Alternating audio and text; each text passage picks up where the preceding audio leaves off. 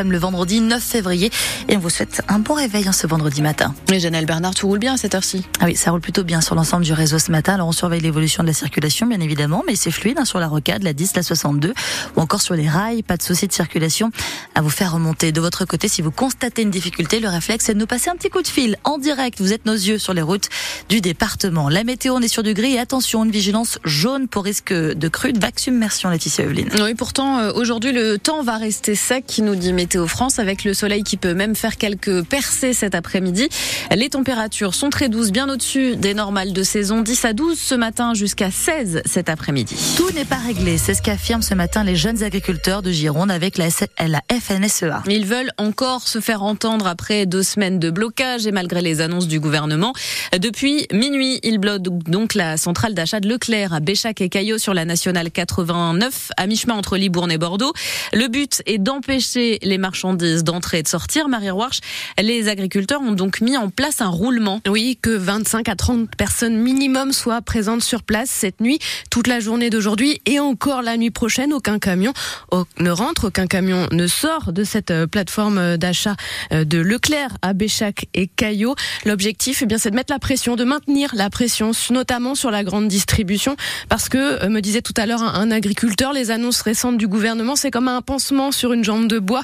Elle ne règle pas le problème de fond, elle ne règle pas ce mal-être tellement profond dans nos campagnes. L'objectif, évidemment, c'est de réussir à se faire payer à hauteur du coût de production tous les produits que produisent les, producteurs chez nous, les agriculteurs chez nous. Donc plus de vente à perte, nous disait tout à l'heure euh, cet agriculteur. On maintient donc la pression après cette action qui doit se terminer demain matin. D'autres actions plus ciblées continueront, nous dit-il, sur les acheteurs, sur les distributeurs, parce qu'à 70 heures par semaine, ça fait 3 euros de l'heure et en France aujourd'hui, personne ne peut l'accepter.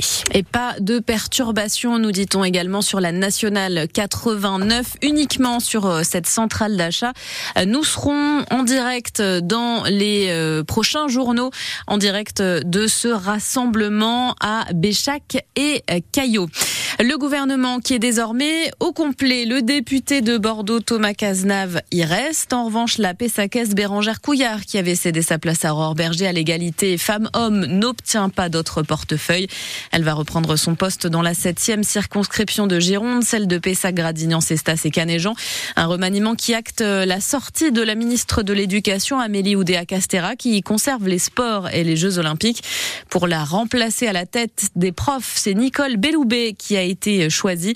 Ancienne garde des Sceaux, ancienne rectrice aussi avant de démissionner pour protester contre des suppressions de postes d'enseignants. C'est donc avec ce dossier du nouveau gouvernement à tal refermé qu'Emmanuel Macron est attendu à Bordeaux aujourd'hui. Il vient insister à un dépôt de plainte en ligne testé en Gironde depuis la fin d'année avant de déjeuner avec des policiers et d'assister à la cérémonie de prestation de serment de 459 élèves qui viennent d'intégrer la promotion 2024 de l'école nationale de la magistrature. Et on en parle ce matin avec le délégué régional du syndicat de la magistrature.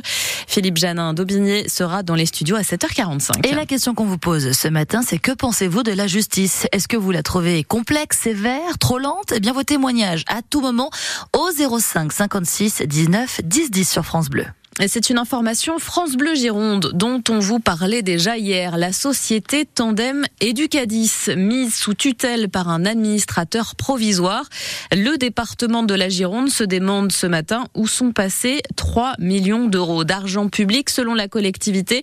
Tout cet argent n'aurait pas bénéficié aux enfants. On vous a mis toute l'enquête exclusive de France Bleu Gironde sur francebleu.fr.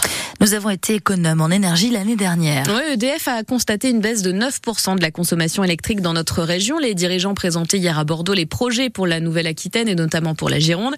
Parmi les dossiers prioritaires, la création de deux EPR de type 2 au Blayet. Le gouvernement devrait se prononcer sur la future localisation de ces centrales nucléaires nouvelle génération d'ici la fin de l'année, 2025 au plus tard.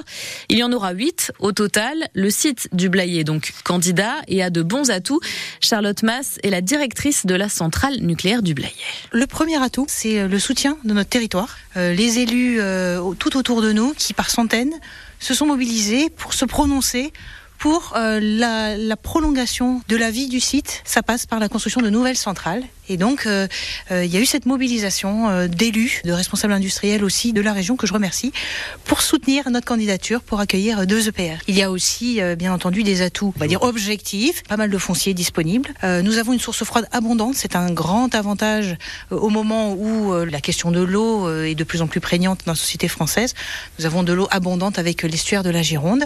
Et puis, voilà, nous avons déjà les départs électriques pour évacuer notre électricité. Puis, voilà, tout un tas d'autres paramètres que vont regarder euh, l'ingénierie et le gouvernement euh, au moment de, de décider de l'implantation du site. Et on reparle de ce sujet à 7h15 dans l'écho d'ici. Martin Leis, le directeur de l'action régionale EDF Nouvelle-Aquitaine, sera notre invité. Puis le prix des consultations chez le médecin pourrait bien passer à 30 euros. Le patron de la sécurité sociale se dit prêt à cette augmentation. Il l'a annoncé devant les syndicats de médecins réunis hier pour euh, renégocier la nouvelle convention de la Sécu pour euh, les cinq ans à venir.